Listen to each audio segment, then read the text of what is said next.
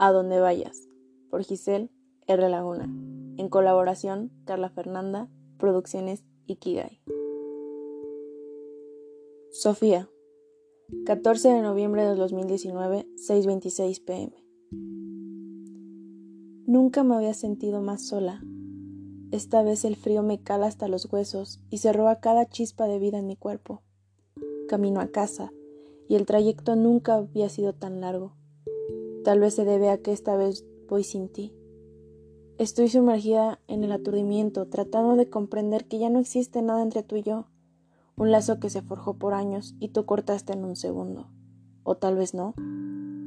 Tal vez fueron esas incontables noches en las que te dejé dormir nadando en lágrimas, las que cortaron por fin lo que nos unía. O tal vez fueron todos esos golpes a tu corazón que terminaron haciéndolo trizas y convirtiéndola en rabia pura.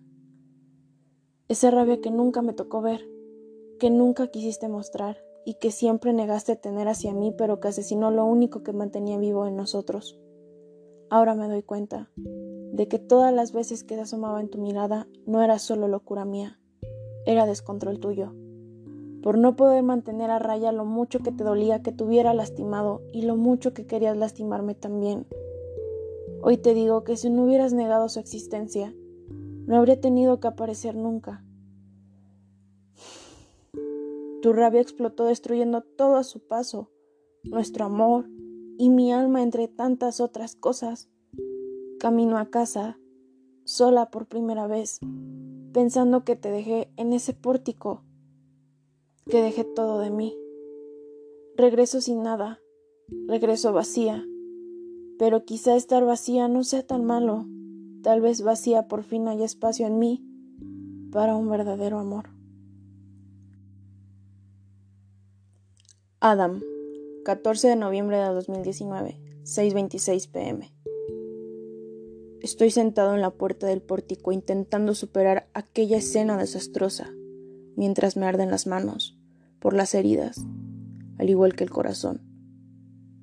Sangran un poco, pero no quiero darle importancia. No puedo dejar de recordar tu rostro asustadizo ante mi furia incontrolable. Rompí los cuadros que pintamos en un picnic. Fue hace tanto tiempo que comenzaban a desgastarse, así como nuestras ganas de continuar con esto. No quedan lágrimas por derramar. Todas te las di cada noche, como si fuese una promesa, mas era la inseguridad que provocabas en mí me invadía y me dolía. ¿Por qué tanto dolor?